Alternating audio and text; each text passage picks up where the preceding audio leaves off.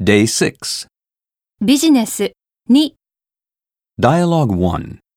Amy and Joshua discuss the project to establish a branch in China.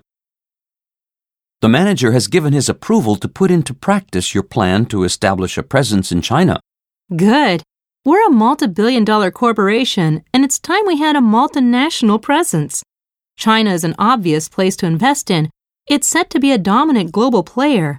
We mustn't pass up this chance. We also have to localize our overseas operations. We can't send out staff from the U.S. who can't use chopsticks. You're right. We need people who can easily assimilate.